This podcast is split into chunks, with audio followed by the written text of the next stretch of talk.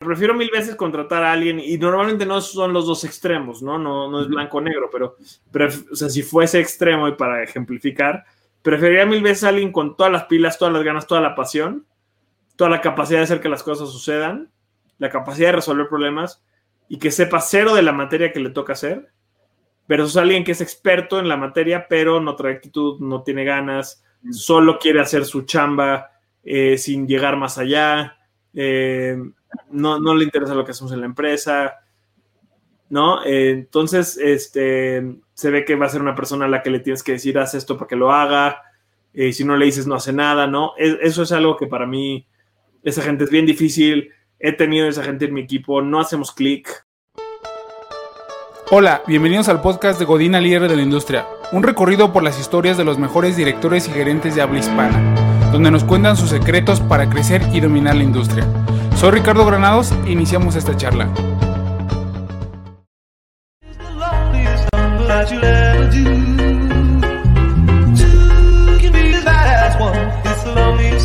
Yeah.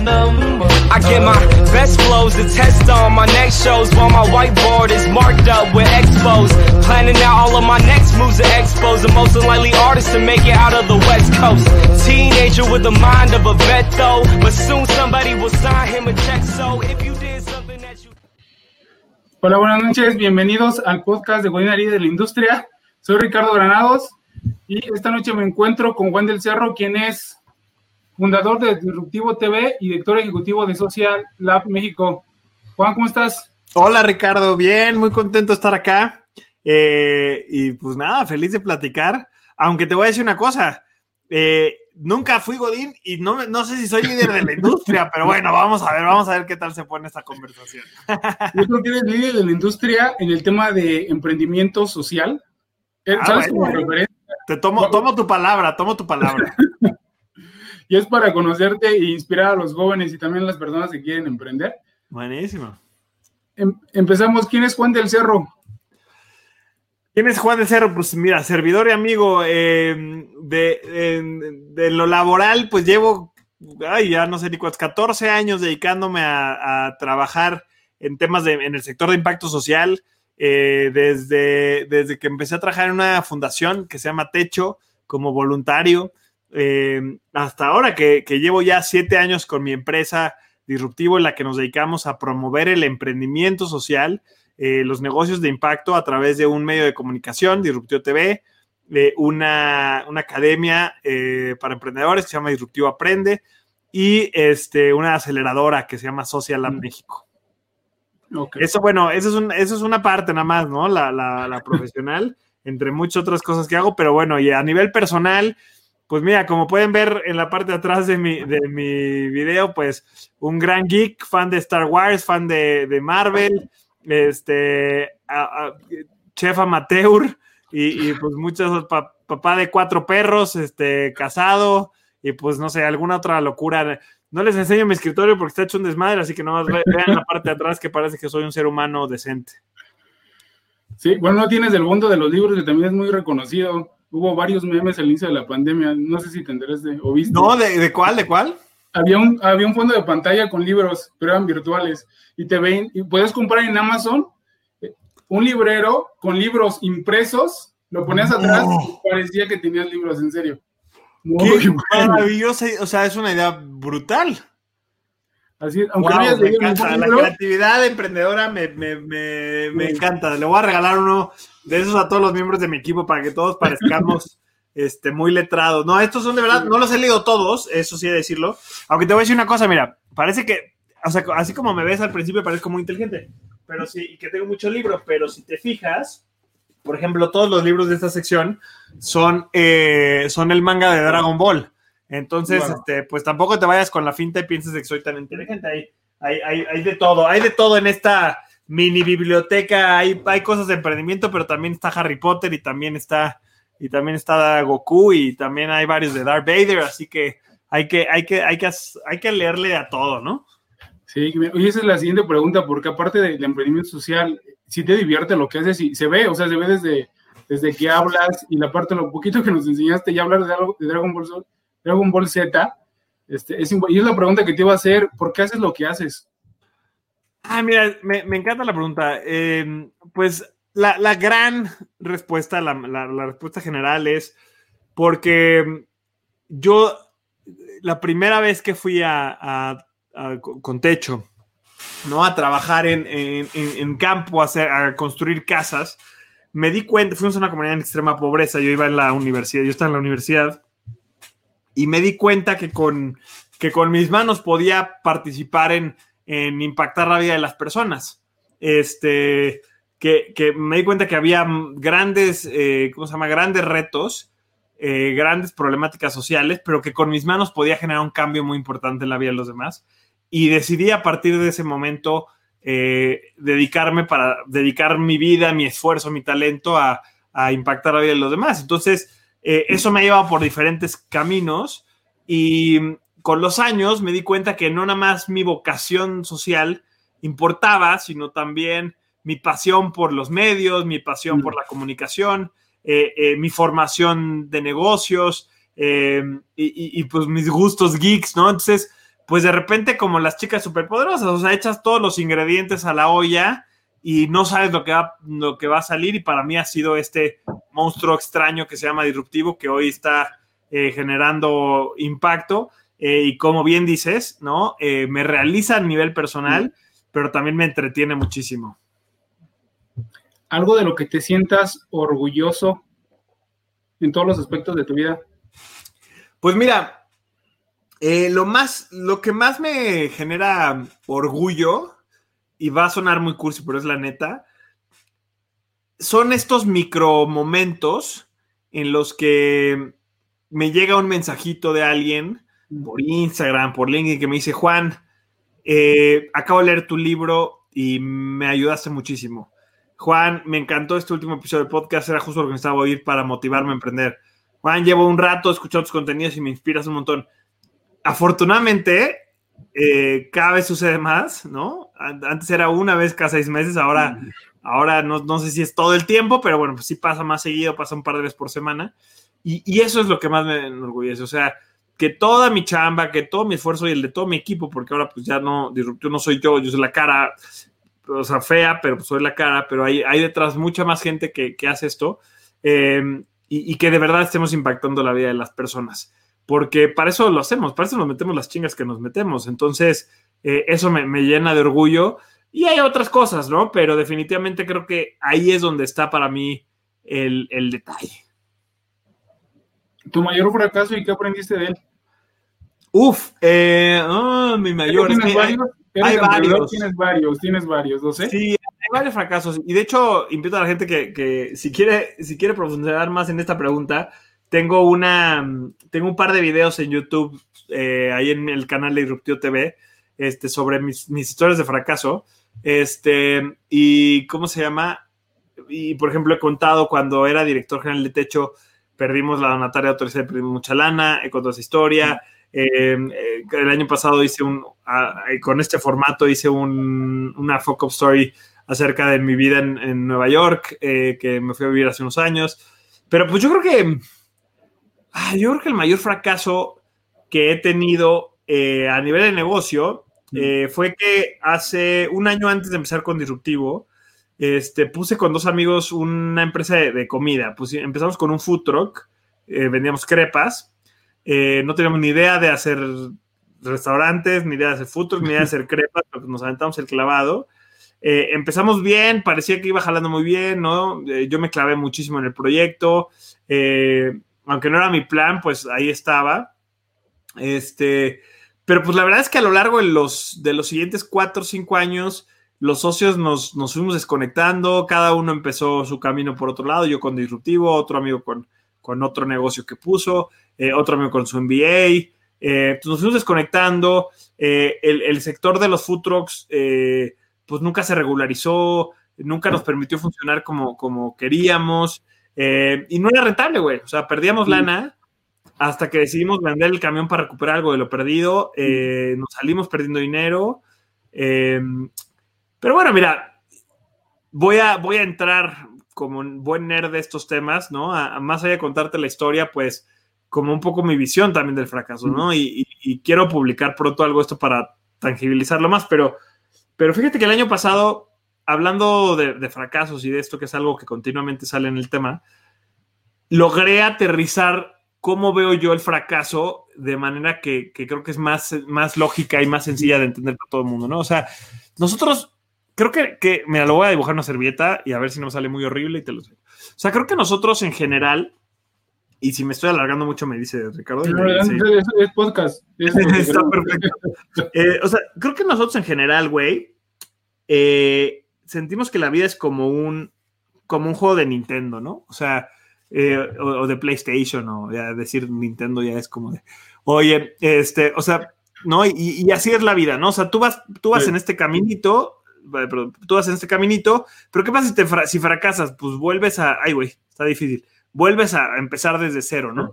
Y como que el fracaso es un paso atrás, y el fracaso es literalmente, eh, pues, pues perderlo todo y tener que volver a empezar desde cero, eh, y eso nos da miedo, nos da miedo porque, pues, quién sabe si a la próxima que tenga que empezar pueda, ¿no? O, o, o significa que fracasé y que, que, pues, ¿cómo voy a fracasar a los, a los 30 o a los 35 mm. o a los 25 incluso, ¿no?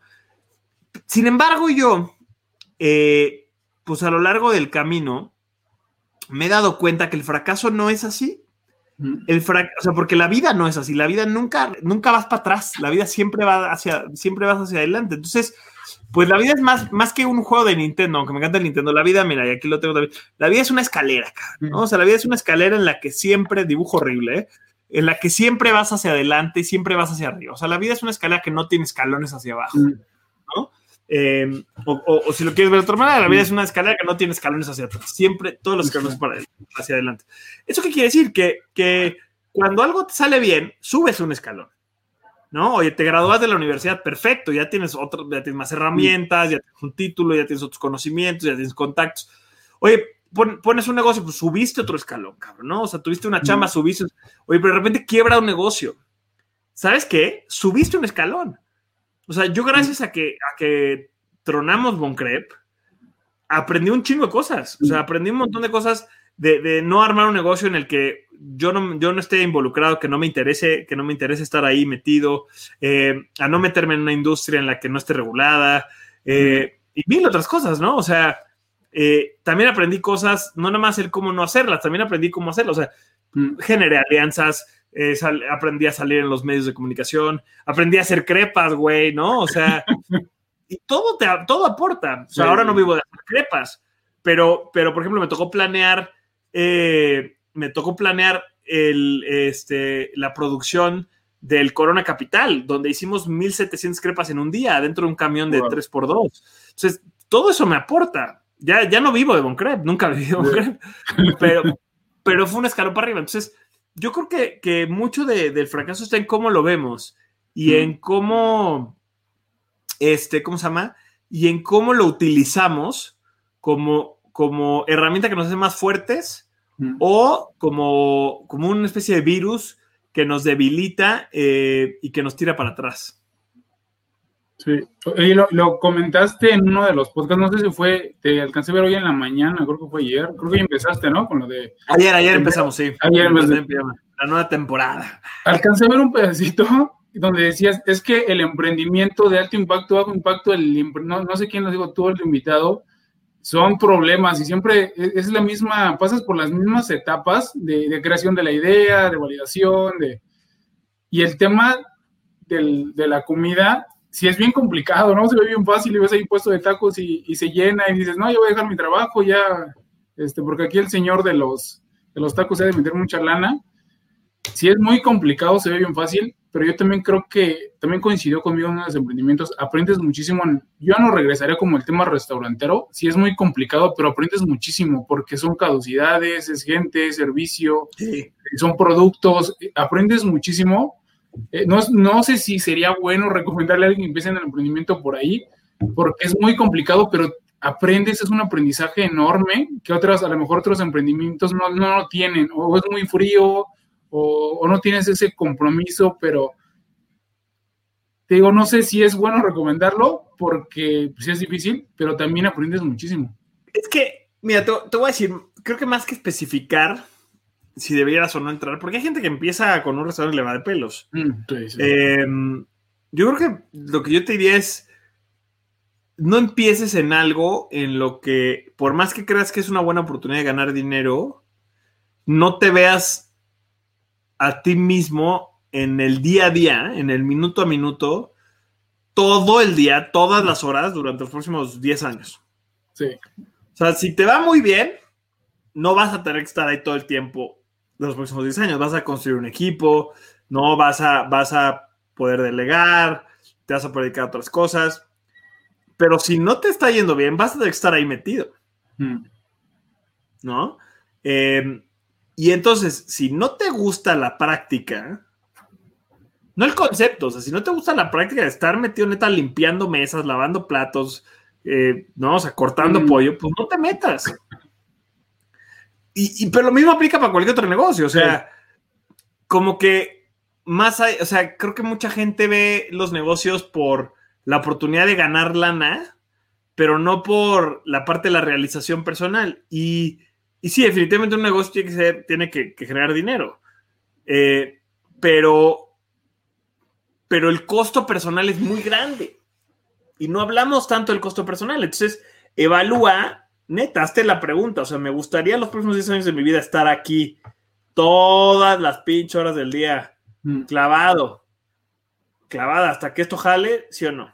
Y si no jala, igual lo voy a disfrutar, sí o no. Si la respuesta es sí, go for it. Mm. Hoy es difícil, todos los negocios son difíciles, cabrón. O sea, Sí, Todos, todos. ¿No? todos.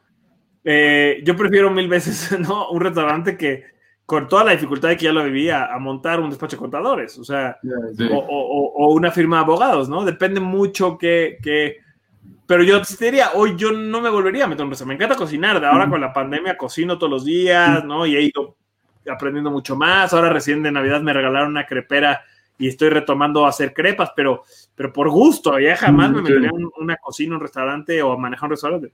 Este, pero hay muchas otras áreas en las que sí podría felizmente estar todo el tiempo leyendo del tema, investigando. Creo que es una buena forma. O sea, ¿pasarías tu tiempo libre aprendiendo de, de ese tema, sí o no? Sí. Si la respuesta es no, puta, No, ni te metas. Ya no te metas. piénsatela, caro, porque Sí. no hay de otra. O sea, como emprendedores, no hay de otra. Tu tiempo libre es aprender lo que necesitas para, para tu práctica. Para seguir creciendo, ¿no? ¿no? Entonces, no es, no es la única y no es, y no es como que si sí eres fan de lo que vas a hacer, te va a ir bien, No. pero al menos sí es un, un buen filtro, creo. Sí. ¿Qué no te deja dormir? Bueno, Ah, fíjate que, que nada. Qué chafa respuesta, ¿no? Pero no, pero bien, ¿no? mi- mira, te voy a decir, bueno, y, y, ojo, ¿no? O sea, hay cosas que me estresan, por supuesto, ¿no? Pero el año pasado, por ejemplo, y, y esto pues creo que es el primer espacio público donde lo voy a platicar porque literalmente pues apenas estamos empezando el año y, y- y no es un tema del cual, del cual he hablado. Pero el año pasado estuvo bien cabrón en términos de lana. Este, y, hubo un punto en octubre que nos dimos cuenta que, que la cosa no iba a estar nada fácil, nada, nada fácil, ¿no? Se nos cayeron tres o cuatro proyectos grandes, clientes de, todos los años nos avisaron que no íbamos a renovar. eh, y, y, pues en general la pandemia estuvo ruda y muchas empresas se frenaron y las universidades nos dejaron de contratar talleres y demás, ¿no? De hecho, de hecho, la verdad, no es por sonar mamón y probablemente sí va a sonar un poco mamón, pero cuando empezó la pandemia y empezamos a ver todo, yo dije, mira, no nos va a pegar económicamente hasta el, hasta el último trimestre. El último trimestre es donde va a estar rudo porque traíamos buen trayecto, buen momentum, buenas, buenas prospecciones, ¿no?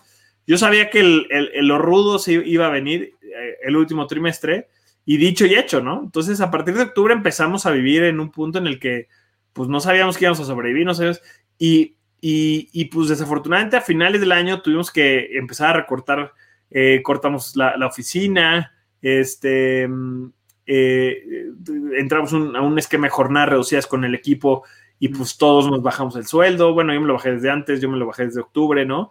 Eh, entonces, y sí te voy a decir que fueron años, o sea, fueron, fueron semanas muy pesadas, muy, muy pesadas, muy desgastantes emocionalmente. Desde que empiezas, al menos yo, ¿no? Que, y, que en Disruptivo siempre para mí la política número uno ha sido este, las personas primero. Desde el primer momento en el que con mi socia me volteo y digo, oye, bueno, nos volteamos, ella me dice a mí, ¿no? Porque pues ella es la, ella es la que lleva toda la parte de, de, números, ¿no? Y me dice, pues las cosas están así de fuertes y, y pues los dos nos damos cuenta que, que lo más probable es que vayamos a tener que, meterle la mano a la, nómina, ¿sí? Pues a partir de ahí las cosas se ponen, se ponen duras. Ahora bien, te voy a decir una cosa. Si viene todo eso, eso me estresa, sobre todo el impacto eh, negativo que podría tener que no nos vaya bien en mi equipo. Eh, he aprendido a o sea, como he aprendido a, visualizar un poco las cosas a largo plazo. Y, he aprendido que una, es una herramienta increíble para los emprendedores desarrollar una visión de largo plazo y decir, a ver, dentro de 10 años, los problemas, o sea, la visión que tengo a 10 años de mi empresa, ¿no? De mí como persona profesional. En 10 años, a donde quiero llegar, esto que está pasando ahorita ¿Es determinante o no es determinante? La mayoría de las veces no lo es. No, incluso estos recortes que son graves, que tuvimos que hacer, no dejar la oficina, dejar de rentar parte de la oficina, es, o sea, es grave, güey, ¿no? Es más, si tuviéramos que, reducir el equipo, sería gravísimo. Pero en el camino habría la manera de, reconstruir y encontraríamos la forma y, y de recompensar a la gente, si se puede volver a contratar, si es que todavía se puede y si es que están interesados, ¿no? Eh, cambiarnos, buscarnos otro lugar de oficina. No sé cuánto mejor me costó aceptar dejar la oficina por todo el cariño que le hemos metido, que le metimos durante, hoy vengo de la mudanza, ¿no? O sea, em, pero pues la verdad es que eh, cuando sea necesario y cuando lo volvamos a necesitar y poder, pues buscamos otro espacio, ¿no? Entonces, si, te entrenas a, pensar a largo plazo y a preguntarte a, ti mismo, a ti misma, esto que estoy sufriendo ahorita, estos, estos retos que estoy enfrentando ahorita, en, en, 3, 5, 10 años, ¿me van a estar dando en la torre? O, me van a haber frenado? ¿Me van a haber desviado significativamente o no? Normalmente la respuesta es no. Normalmente la respuesta es voy a seguir eh, vivo y voy a seguir este, eh, encontraré la manera de salir y eso me ayuda a dormir, a dormir tranquilo. ¿Y el éxito, Juan? ¿Qué tiene el éxito? Para ti, ¿qué es el éxito? Para mí el éxito es estar feliz en lo que estás haciendo todos los días y poder impactar a las personas con tu trabajo. Si estás contento haciendo lo que estás, o sea, tu día a día es importantísimo, ¿no? Eh, lo, que, lo que hablamos hace rato de los restaurantes. O sea, si en el día a día no estás contento, pues vas a ser miserable. Si a eso, si en el, si en el estar contento impacta, o sea, le agregas el impactar de manera positiva a los demás, desde tu familia, ¿no? Porque generas estabilidad económica, desde eh, la gente con la que trabajas porque eres un buen líder o porque eres un buen colaborador, evidentemente, pues ya si te vas más lejos, ¿no? A, tu comunidad porque tu empresa genera impacto. Si tienes esas dos cosas, yo creo que eres una persona exitosa. Sin importar cuánto dinero ganes, sin importar cuántos seguidores tengas en redes sociales, sin importar cuántas medallas te ganes, ¿no? Antes a mí, tenía ganas de salir en todas las portadas de las revistas, de ganarme todos los premios. O sea, a nadie le va a molestar, ¿no? Todo eso, pero, pero no es la razón por la que hago esto y no es mi definición de éxito. Fue muy parecida a la mía. La mía es estar orgulloso de lo que haces y ser mejor que un día anterior. Siempre diario me lo digo. Si estoy orgulloso de lo que estoy haciendo todo el día el emprendimiento, sí. Y te lo iba a enseñar, te dice, oye, espérame tantito. Y mira, no sé si se alcanza a ver por sí, se ve perfecto. ¿No? Abajo y arriba, abajo, pero siempre manteniendo constancia, constancia, constancia. No es una línea recta ni así ni hacia arriba. Vas a bajar y vas a. Subes y bajas, subes y bajas. Es correcto. Eres director de Disruptivo TV y de Social Lab. Eres emprendedor. Y dices, no te consideras un güey, no has sido. ¿Qué es más difícil, administrar eh, una empresa o crearlas? Very good question. De entrada, nada más para aclarar lo de, lo de Godín, o sea, no, lo dije de manera, ¿no? Eh, despectiva. Despectiva, ni periodista ni nada. Nunca me tocó trabajar en una empresa. Este, os he trabajado para otros proyectos, trabajé para la estación de Radio La Ibero, cuatro años como voluntario durante la universidad, digo, quizá fue lo más godín que llegué a hacer, pero bueno, ni me pagaban, ¿no? Este, era un trabajo para mí, era un trabajo, pero, pero bueno, eh, en techo, ¿no? Pero pues tanto la estación de Radio La Ibero como techo, pues eran proyectos realmente como, pues de jóvenes, ¿no? No era un corporativo. Este, la única vez que me ofreció un chama, me ofreció un chama en Procter Gamble, hice mm. todo el proceso eh, iba en quinto semestre de la carrera, para entrar como becario, iba a entrar al área de marketing, pero todavía no había ni marketing digital. Y ya mm. era como el 2008, pero no existe, o sea, apenas empezaba. Este, bueno, el punto es que a la hora que me ofrecieron la chamba decidí no entrar porque justo estaba entrando a techo y estaba muy emocionado con techo. Entonces dije, no, a ver, espérame un año. Mm. Y bueno, ya para el año ya estaba trabajando en techo, entonces ya no, ya no entré. Pero pero la verdad, o sea, no, no, no, no, no. Como que lo que quiero dejar claro es que no veo para nada. O sea, no creo que todo el mundo tenga que emprender. Hmm. Es más, creo que trabajar para una empresa o para el gobierno o para alguna institución es un gran entrenamiento, es una gran escuela, ¿no? Que te da herramientas y habilidades y conocimientos que pueden ser excelentes para el emprendimiento. Entonces, si, si quieres emprender, pero hoy no es para ti, o hoy no tienes lo que, hoy, hoy, hoy no te quieres aventar, y prefieres este, empezar trabajando en una empresa, pues es una, es un gran, es una gran manera de, hacer tu camino, ¿no? Y, y además no tienes por qué emprender a los 25 años saliendo de la carrera, o sea, puedes emprender a los 35, a los 40. Es más, la cifra de los emprendedores más exitosos de, de México empiezan a los 47 años. Entonces, nomás para dejar claro mi, postura sobre ese tema, ¿no? Em, ahora, regresando a la pregunta, eh, y, y, digo, perdón, y nomás agregando, yo muchas veces digo, puta, hubiera estado buenísimo trabajar en una empresa unos años para aprender estas cosas que yo no traigo en el cinturón, ¿no? O sea, traigo otras, pero no traigo el know-how que te va a trabajar en una empresa eh, y todo lo que te puedo aportar. Pero bueno, ahora regresando a la otra, para mí definitivamente es más difícil administrar. Yo soy totalmente aventado a lo creativo, yo soy totalmente aventado a, em, ¿cómo se llama? A la, parte de las relaciones personales, eh, a la parte de, bueno, creativo y creación es lo mismo, ¿no? Pero eso es mi mero mole, o sea, de hecho yo hoy, hoy, hoy soy director general y ya he pensado, ¿no? Más de una vez como, uff, sí, estoy diciendo muchas cosas que no, que no quiero contar porque me, me, preguntas cosas que no me preguntan otros y eso me gusta. generalmente pasa con este podcast, ¿eh? Sí, está buenísimo. O sea, yo muchas veces, o sea, ya, no muchas veces, pero el último año, el último seis meses he, he pensado como, ay, en algún momento me encantaría contratar un CEO Mm. y yo poderme dedicar al contenido, al marketing, porque eso es lo que me encanta. Mm. La, fortuna que tengo yo es que apenas empezó a agarrar ritmo disruptivo y, social, que es una sola empresa, by the way, ¿no? Son dos marcas dentro de, una sola empresa.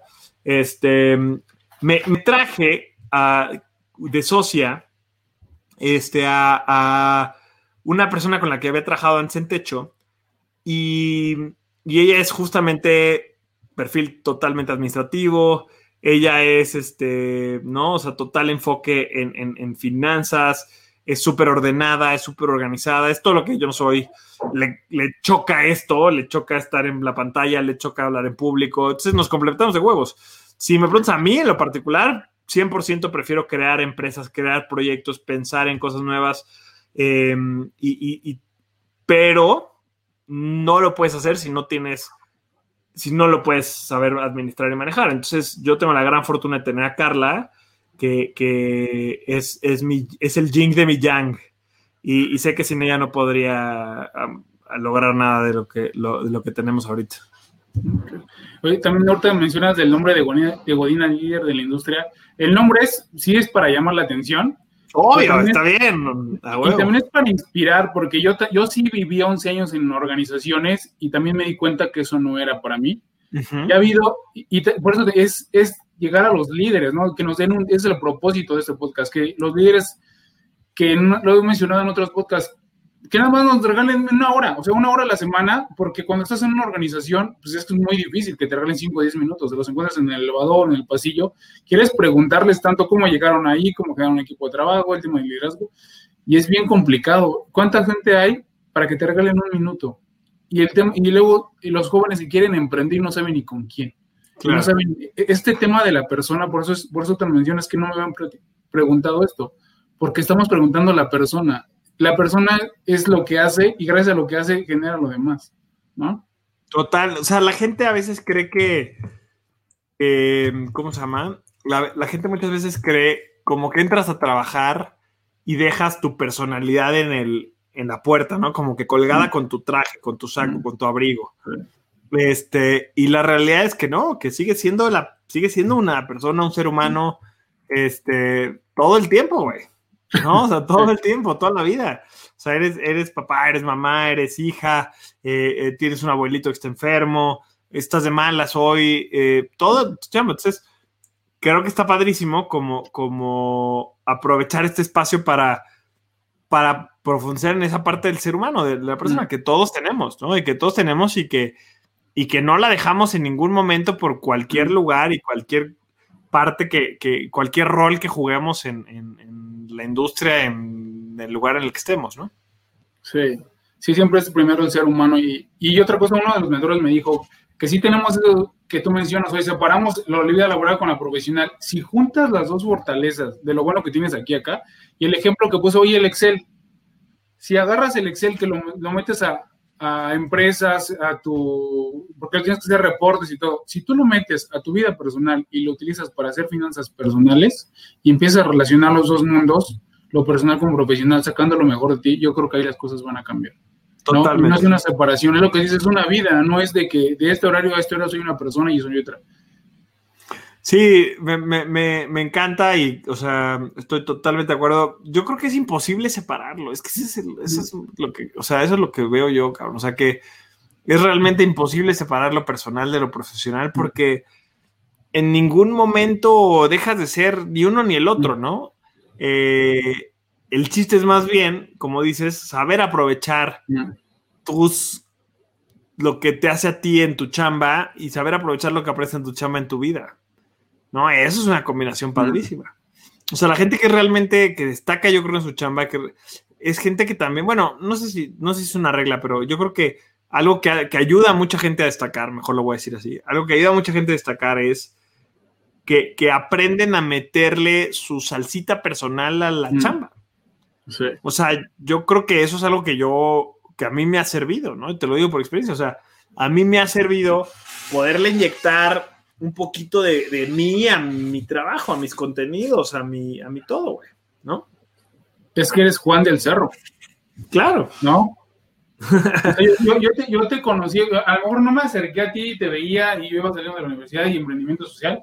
Yo creo que nos llevamos, no vamos a decir las edades, pero este, yo creo que eres un poquito más grande que yo, pero sí te veía y, y sigue siendo, o sea, esa forma de ver a una persona, y tú llegas y la abrazabas, o sea, tú llegas y la abrazas y cómo estás y si alguien que lleva emprendimiento social no es social, ¿no? No tiene una relación con otra persona, pues entonces no te metas ahí, ¿no? Y tú tu fortaleza que tienes lo, lo, expandes.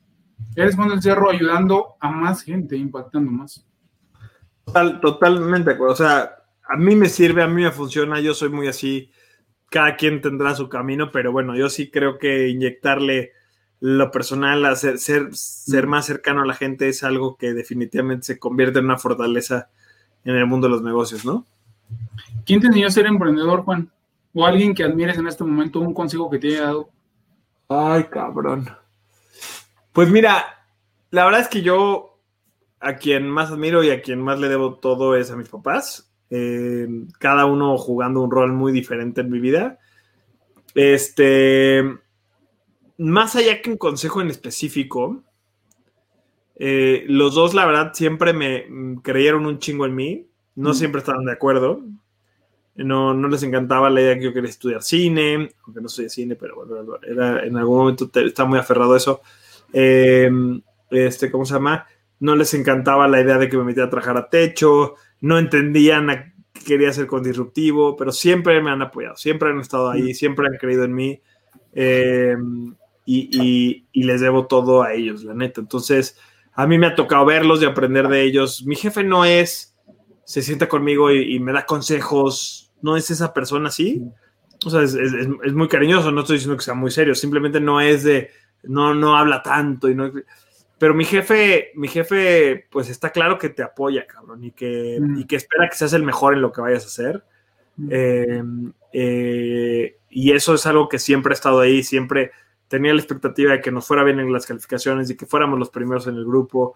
Eh, y, él, pues siempre ha sido muy comprometido con su trabajo, ¿no? muy entregado. Este, y, y, por otro lado, mi jefa,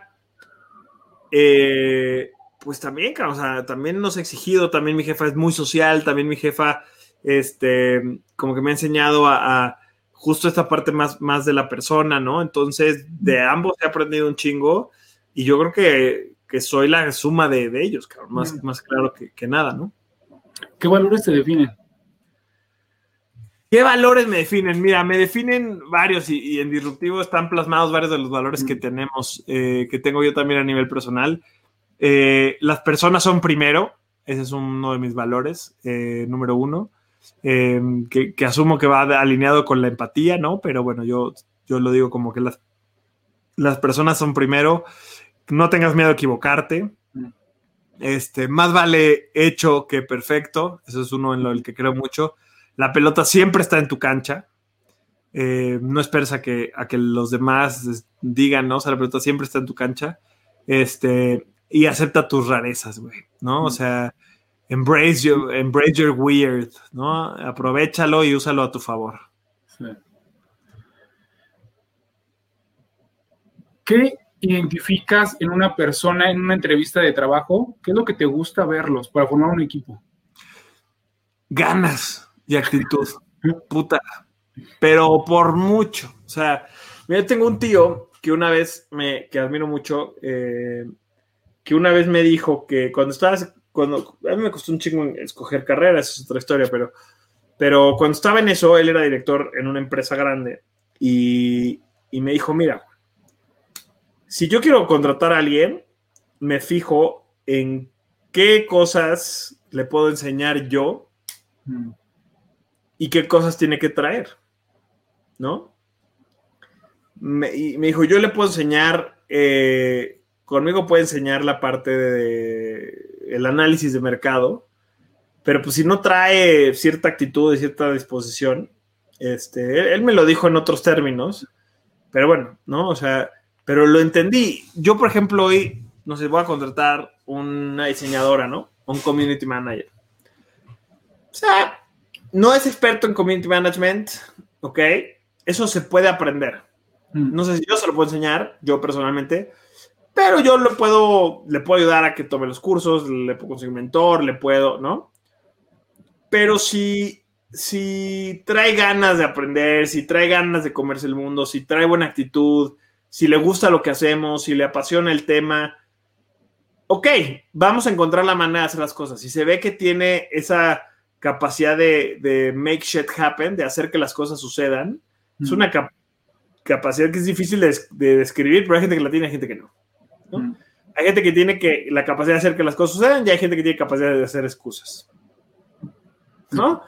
Si encuentras, si detectas eso, lo técnico lo puedes aprender.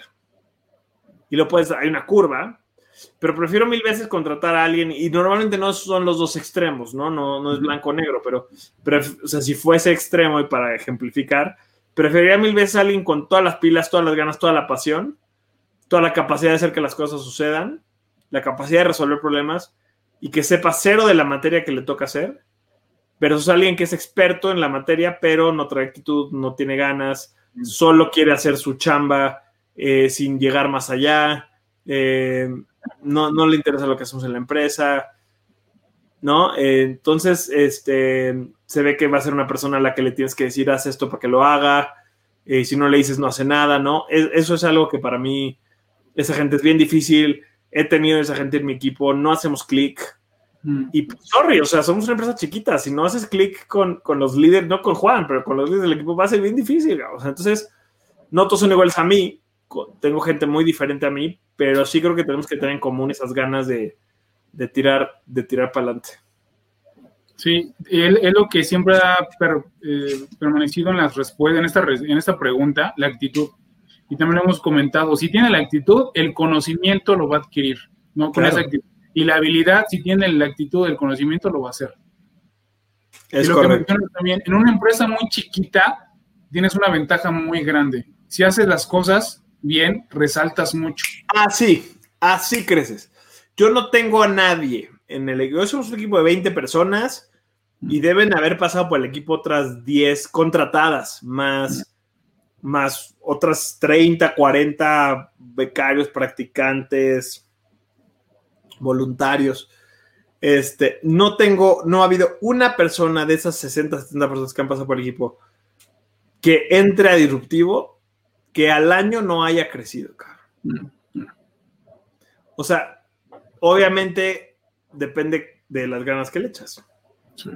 ¿No? O sea, y las personas que no han crecido o que se han ido es porque justo no traen esas ganas, esa actitud. Pero si le echas ganas y si traes actitud y si demuestras y vas a crecer así, así. Eso es lo que te iba a preguntar. Ya, esa es una entrevista, la, fue la pregunta anterior. Ya lo, no lo conoces, ves la actitud, dices, este sí trae ganas. Ya estando en el equipo de trabajo, ¿cómo los identificas y cómo los desarrollas? Em, pues mira, lo, creo que lo mejor siempre, o sea, uno es tratar de estar cerca de la gente. Nosotros tenemos muchos espacios, muchas dinámicas en los cuales platicar, en los cuales rebotar ideas, ¿no? En los cuales tocar base, en los cuales conocernos como personas y eso te va dando un poco el aire de cómo es la gente. Eh, le voy poniendo retos a la gente y voy, voy, conforme van empezando, al, principio cuando una, empieza, cuando una persona va empezando, pueden ser tareas muy específicas. Estoy hablando de gente que entra más en un nivel junior, ¿no? Pueden ser tareas específicas, este, y conforme van resolviendo, pues van creciendo y las tareas se vuelven ya en responsabilidades y las responsabilidades ya se vuelven en proyectos y los proyectos se vuelven en retos. Eh, al punto al que ya no le tienes que decir qué hacer. La gente va y hace su chamba y sabe y se propone retos y construye, ¿no? Em, y, así le hago y voy viendo cómo resuelve, qué propone, o si solamente si tú le dices haz A, hace A y ahí se acabó, entonces te vas dando cuenta que, uff, esta persona me va a servir para lo mínimo, indispensable, y ya ahí, a mí eso es lo que, así como te dije que es lo que más me gusta, lo que menos me gusta es gente que hace el mínimo, eh, ¿cómo es esto? El mínimo esfuerzo posible. O sea, eso para mí es insostenible y la gente que detecto que hace el mínimo esfuerzo por sacar la chamba, eh, la gente que es complaciente, yo sé que no va a durar. ¿Qué tipo de líder te consideras, man?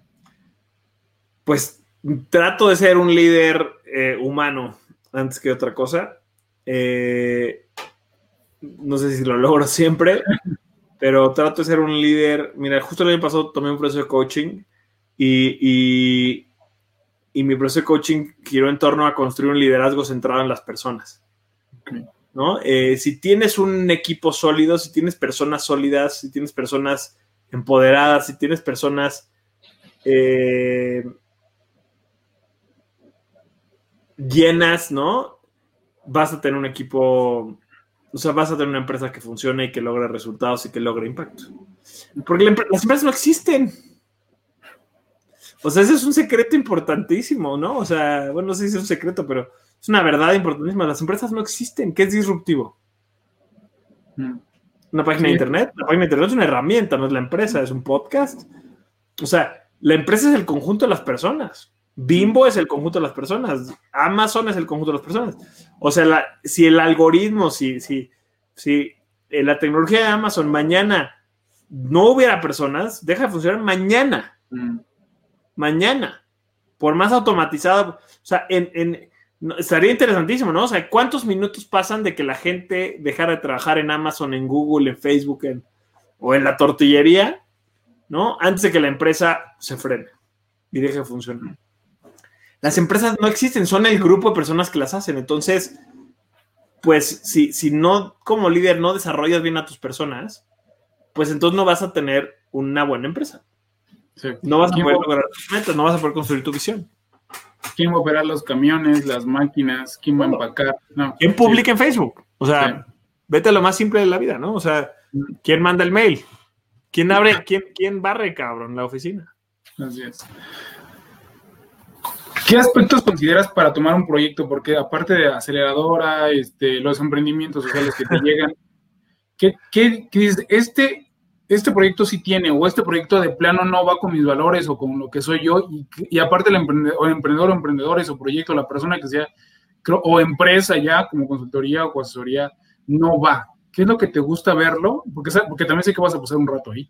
¿Te, refieres a eso? O sea, como a emprendedores o proyectos de emprendimiento que vayamos a sí, en general, cuando viene un proyecto, a cualquiera de disruptivos, dices, esto, esto no, porque yo sé que voy a tener choque. Lo más importante, no sé si es lo único, pero lo más importante es la persona o las personas están atrás del proyecto. Un mal proyecto con la gente correcta, o sea, con gente empoderada, con, suena, va a sonar igual la respuesta a lo de antes, ¿no? Pero mm. un buen, em, un, un, mal proyecto con gente empoderada, con gente entrada, con gente apasionada por el problema, con gente que tiene esa capacidad de, de resolver mm, problemáticas, ¿no? Con gente que tiene la capacidad de, de hacer que las cosas sucedan, tiene muchas más posibilidades que el mejor proyecto del mundo con, con, gente que, que, no lo trae, que no trae las ganas, ¿no? O sea, hay gente que es excelente para lograr cosas y hacer cosas, y hay gente que es excelente para hacer excusas. Eh, conozco gente que lleva años con sus ideas de negocio y no consiguen la lana, eh, no se alinean los astros, no le sonríe las cartas, ¿no? O sea, y el gobierno y el no sé quién. Y hay, mucha gente así, cabrón. Y hay gente que, hoy acabo de, o sea, llegué, o sea, llegué rayando a las 8 de la entrevista porque estaba entrevistando a una chava que, que ella y un par de amigas crearon un proyecto que pues, empezó con un blog y el blog creció a ser un sistema de apoyo por Twitter durante el sismo del 2017 y de ahí eh, pues decidieron montar una agencia y de la agencia eh, pues no, no, no, no, pudieron generar lana, entonces de ahí armaron un crowdfunding el crowdfunding no pegó. Ahora el año pasado con, con la pandemia eh, montaron un sistema de ellas juntar dinero de empresas para dárselo a organizaciones. Y el año pasado juntaron 20 millones de pesos. Para recaudar para hospitales que están atendiendo COVID, para gente que se quedó sin trabajo, entonces le están dando despensas, o sea, 20 millones de pesos. En Disruptivo no facturamos 20 millones de pesos el año pasado, llevamos 7 años como empresa. Entonces, este, el proyecto da igual, son ellas las que están detrás y, acaba el COVID y quizá se, se cambia otra cosa, pero ellas van a lograr lo que se propongan. ¿No? Entonces es difícil medir la persona eh, de, que está detrás de un proyecto, pero, pero eso es lo que nos fijamos. Por ejemplo, en, Social Lab, en la aceleradora, tenemos varios filtros de selección. Nuestro proceso es cansadito, la neta. Es cansadito porque también, aunque no te escojamos, queremos que aprendas, ¿no? Mm.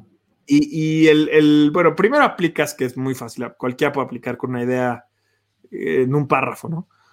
Eh, pero después, el siguiente paso es, este, ¿cómo se llama?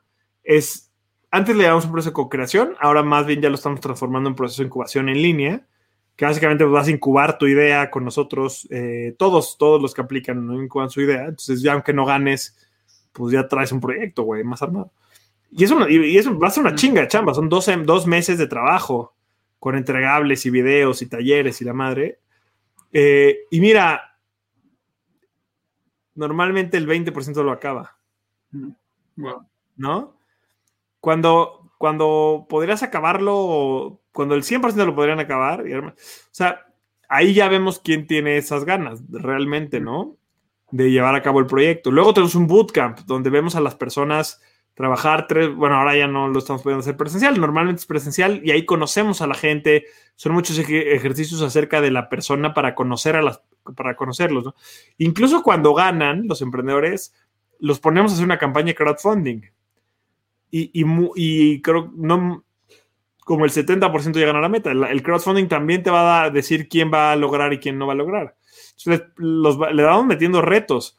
O sea, si crees que lo que acabo de decir está difícil, ¿no? Un programa de incubación de dos meses, eh, un bootcamp, una campaña de crowdfunding. Espérate a, emprender, güey. A salir al mercado, es lo que te iba a decir. No mames, o sea, son peanuts. O sea, no es nada, no tiene nada que ver. Entonces, este, dice, equivócate en papel, no en billete, ¿no? Sí, o sea, si crees que una campaña de crowdfunding de 100 mil pesos es difícil, mm, no. paga una nómina mensual de 500 mil. Sí. ¿No? o sea, lanza un producto al mercado desarrolla una plataforma que funcione. O sea, entonces, eh, y de nuevo, el emprendedor que, lo traiga, o la emprendedora que traiga las ganas, lo va a lograr. Y aunque su proyecto evoluciona, hay, hay gente que hemos visto cómo se ha tardado tres, cuatro años y le ha dado mil veces vuelta al proyecto y, ya su proyecto ya no tiene que Y hay gente que luego, luego encuentra excusas para no hacer las cosas y luego, luego suelta y, y hay veces que nos equivocamos un chingo escogiendo, ¿eh? o sea, es imposible, pero, pero hay veces que los proyectos más padres traen equipos que nomás no. ¿no? Entonces, tratamos, tratamos de enfocarnos siempre primero en la gente. Ok. Oye, y el tema de la marca personal, ya Juan del Cerro, ya reconocido. Y sí, sé que lo manejas mucho y le metes tiempo. ¿Cómo te ha ayudado? ¿Y por qué tener una marca personal? Uf, es un golazo, es algo que, ¿cómo se llama? Es algo que yo no planeaba, pero pues ya en el camino me di cuenta y, y pues lo tomé y lo abracé. Este, yo, yo empecé bueno, pues empecé por un lado con el podcast y eso pues mal que bien me empezó a dar algo de, nombre. Eh, leve, porque tampoco era como que, wow, no, dos millones de gente nos escuchaban, ¿no? Pero bueno, algo. Eh, al menos en el sector nos empezaron a me empezaron a ubicar. Y luego con Social Lab empecé no a dar conferencias, pero cuando teníamos convocatorias yo iba a las universidades a reclutar eh, jóvenes para que aplicaran las convocatorias. Entonces, pues empezaba a dar pláticas en las universidades, que es el emprendimiento social, y de ahí pues invitarlos a participar.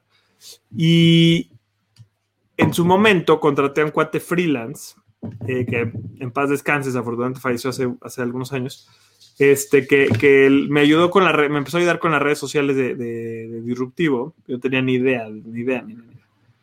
Y me dijo, oye, veo que estás, te, te, sigo en Instagram a ti personalmente. En ese momento no hacía nada de esfuerzo yo de, de, influencer o de marca personal. Me dijo, veo que estás dando pláticas, güey. Debo haber subido una historia, ¿no? O una foto.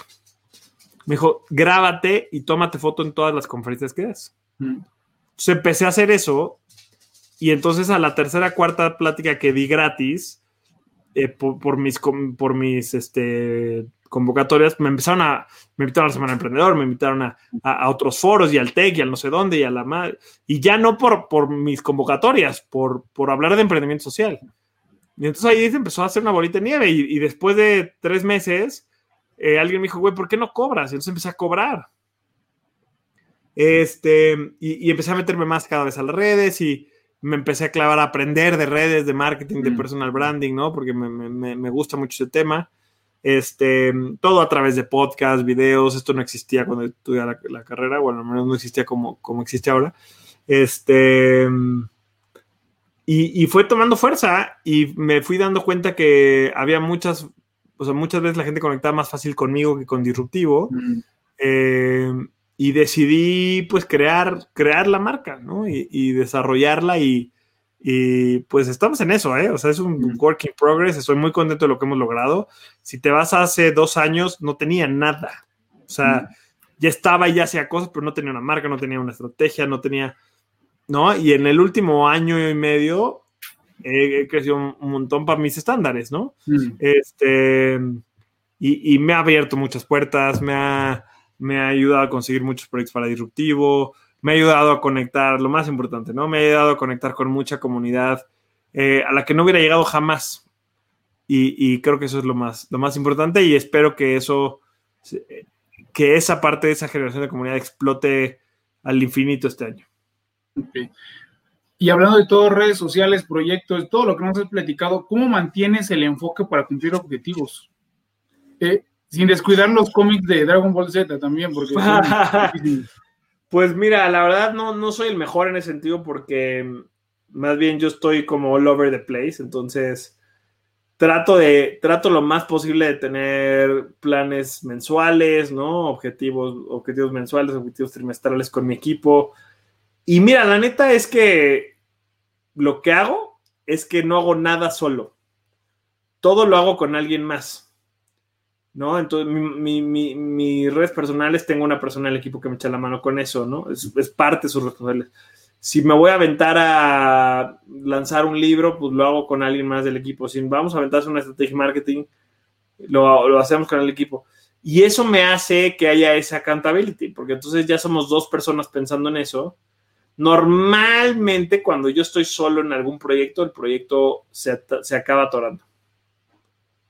Eh, Lo malo es que no puedo tener, que, que no me da la carta para tener 100 personas, ¿no? Pero, pero bueno, esa es, esa es mi estrategia, tener a alguien siempre ahí que, que eventualmente me ayude a llevar las cosas a cabo, que, que se haga responsable o que me haga a mí eh, accountable, ¿no? No sé cómo decir, o sea, que me, que, me, que me exija a mí también un poco y así yo fluyo mejor.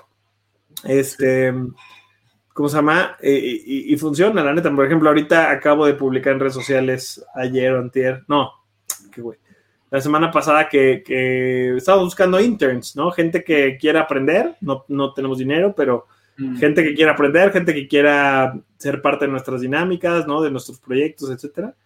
Y que, mm, eh, y, a cambio, pues les, les, vamos a dar chamba, ¿no? Y 30 personas nos escribieron, 30 personas se inscribieron al programa. Entonces, seguramente de ahí, estamos apenas ahorita entrevistando y así, pero seguramente de ahí van a salir varias personas que se van a sumar a nuevos proyectos que tenemos que hoy nadie del equipo los puede tomar.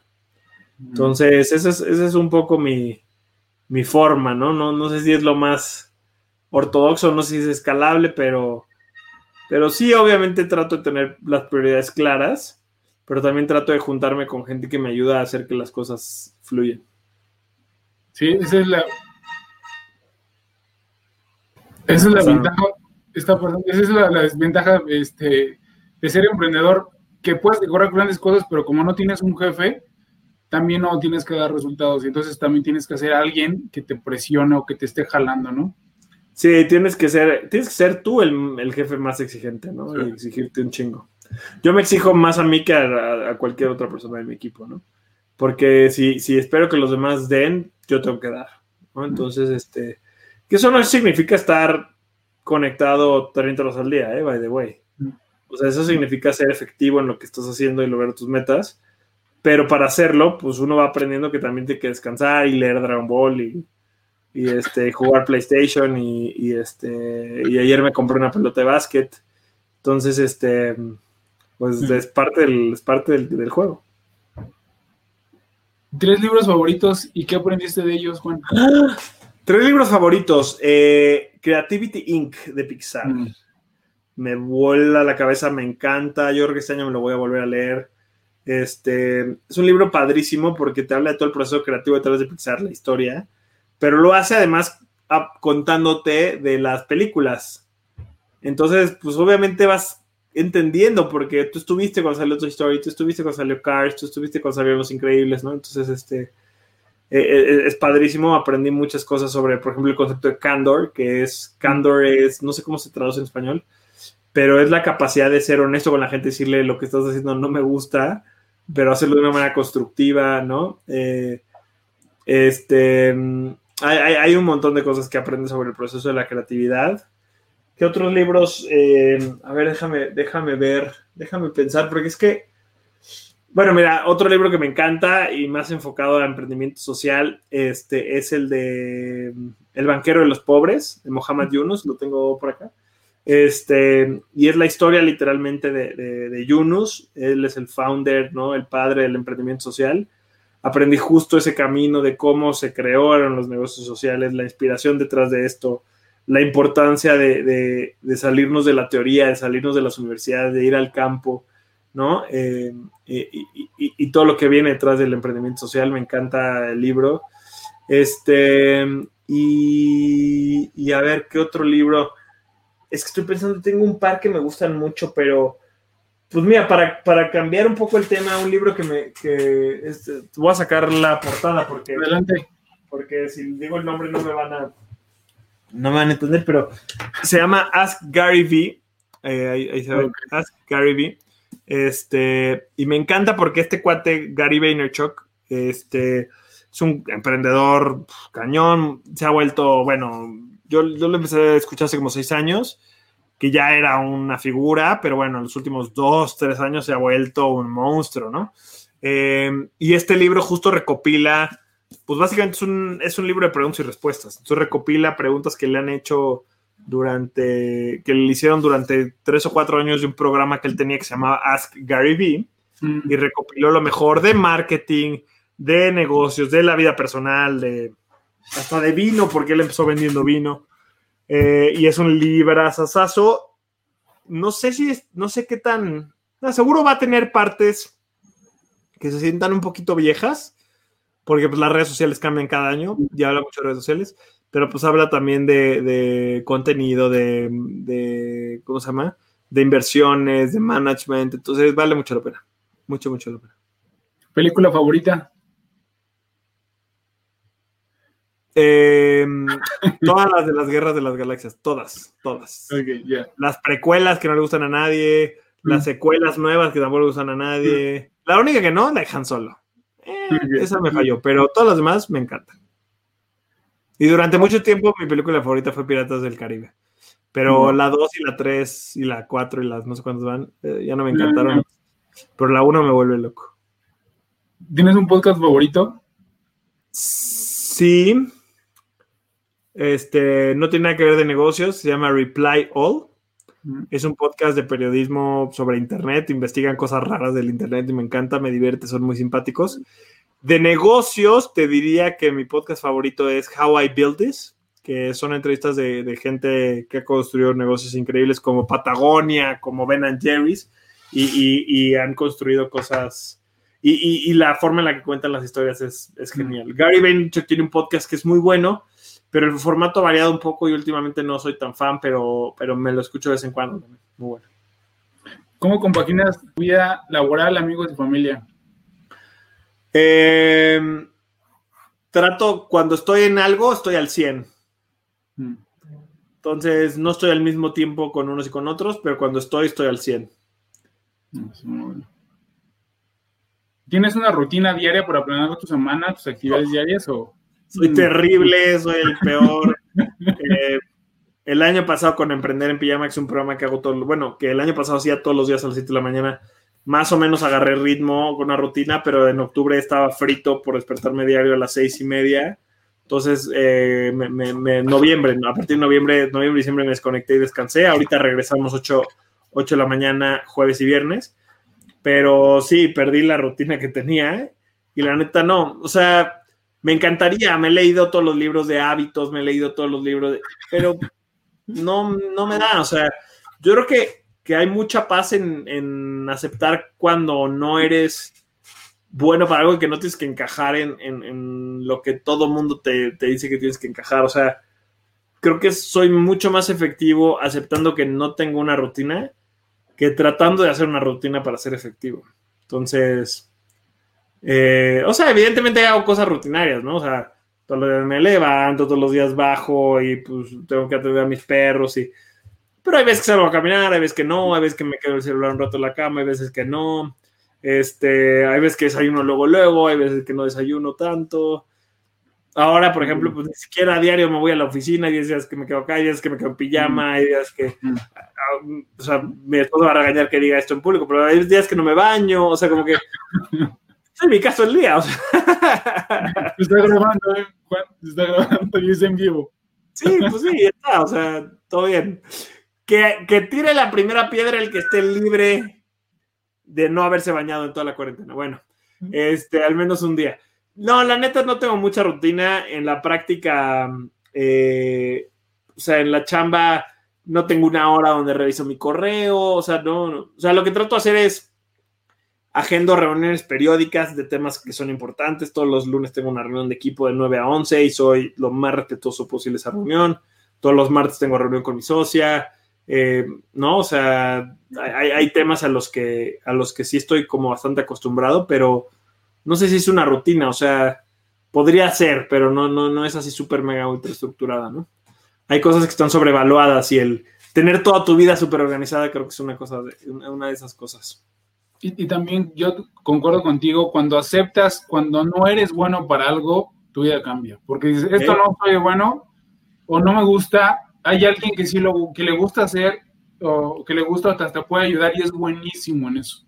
Creo que, creo que siempre va a haber esta discusión y, y, o sea, la verdad es interesante como qué te conviene más, ¿no? ¿Te conviene más eh, volverte muy, muy bueno en lo que eres bueno o desarrollar tus debilidades y volverte más o menos en tus debilidades, pero por ende sacrificar volverte muy bueno en lo que eres bueno, ¿no? O sea, dedicarte a tus fortalezas o dedicarte a tus debilidades para emparejarte. Mm. Gary Vaynerchuk, por ejemplo, él te dice que te enfoques full en tus fortalezas.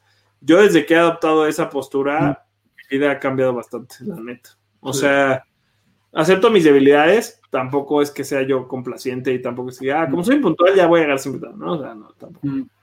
Sí. Eh, o como no soy organizado, no voy a llevar ningún orden en mi vida, ¿no? O sea, pero si digo, bueno, a ver, si yo soy más creativo, sí, pues me enfoco full en esto y que y, y- y contrato gente o sumo gente a mi equipo que me complemente, güey, ¿no? O sea, en lo que soy débil y eso te cambia cañón, cañón la vida porque entonces creces así en lo que creces así en lo que eres fuerte y eso hace una diferencia enorme. Sí, yo estoy del lado de enfócate en tus fortalezas. A mí el mejor libro que he leído es Ahora conozco sus fortalezas de la empresa Gallup.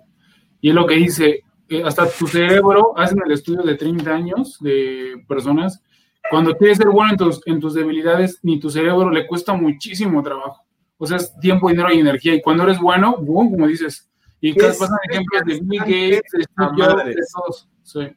Es desgastante a madres, o sea, Sí, ya eres malo, ya olvídate. Y fíjate, y luego eres malo. Si te esfuerzas, llegas a ser regular. Pero, y ya, ¿no? Ya perdiste mucho tiempo. Si eres, enfócate en lo que eres, descubre que eres bueno, enfócate y vámonos por arriba, ¿no? Y alguien es bueno en lo que tú eres malo y se van los dos así, hacia de arriba. acuerdo. Sí. Oye, Sí, Juan, doctor. pasamos una parte de la entrevista. Te voy a decir una palabra. Por favor, la primera palabra que te venga a la mente. ¿Estás listo? Listo. Amor, Cintia, trabajo, disruptivo, líder, enfocado en las personas, disruptivo TV, mi pasión, empresa, potencial de impacto. No es una palabra, sorry, pero. Pasión, gasolina para todos los días. social lab, Una red increíble de todo el continente. inspiración, Lo que trato de darle a todos. amistad, Lo que me mantiene con los pies en la tierra eh, todos los días. emprendimiento, El camino para hacer detonar nuestro potencial de generar impacto. futuro, Es nuestro para construirlo. talento, Todos lo tenemos. emprendimiento social, Una gran herramienta para construir ese futuro que queremos con nuestro talento. Ay, güey. pasado,